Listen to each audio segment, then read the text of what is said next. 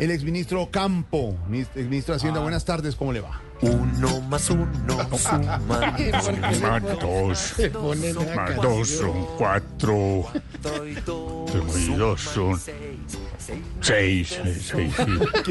Ocho. ¿Está, está, está sumando a ver de dónde sale la platica para lo de la reforma? Eh, eh, eh, sí, sí, sí, Jorge Abreu. Eh, estoy sumando, pero a ver si me alcanza la plata para los gastos de diciembre.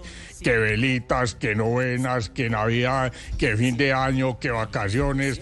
Qué pendejada con eso. Además que eh, eh, eh, le, le va a alcanzar más la plata al gobierno para la reforma que a mí para diciembre.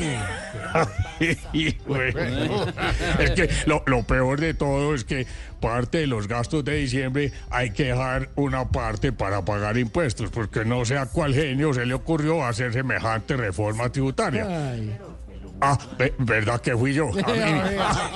Sí, qué hijo. ya. Hola, venga, pero exministro, ¿de dónde va a salir la platica de verdad? Pues, pues, Santiago, de unas conferencias que doy, de, de mi trabajo como profesor y de unas cositas que estoy vendiendo. Pero, pero para sus gastos de diciembre no, hombre, para lo de la reforma que vale más de... Ah, qué pena, qué pena. Le voy a decir lo mismo que le digo a Petro cuando sale con sus discursos todos rebuscados. No le entendí. Además, la plata para la reforma saldrá del bolsillo de todos, menos del mío. Ah, qué bonito. O sea, que usted no piensa pagar impuestos, ¿o qué? Cla- claro, claro que sí, pero no con plata de mi bolsillo, sino con plata de mi tarjeta de crédito, porque ya efectivo no tengo. Ah, y a 76 cuotas. María.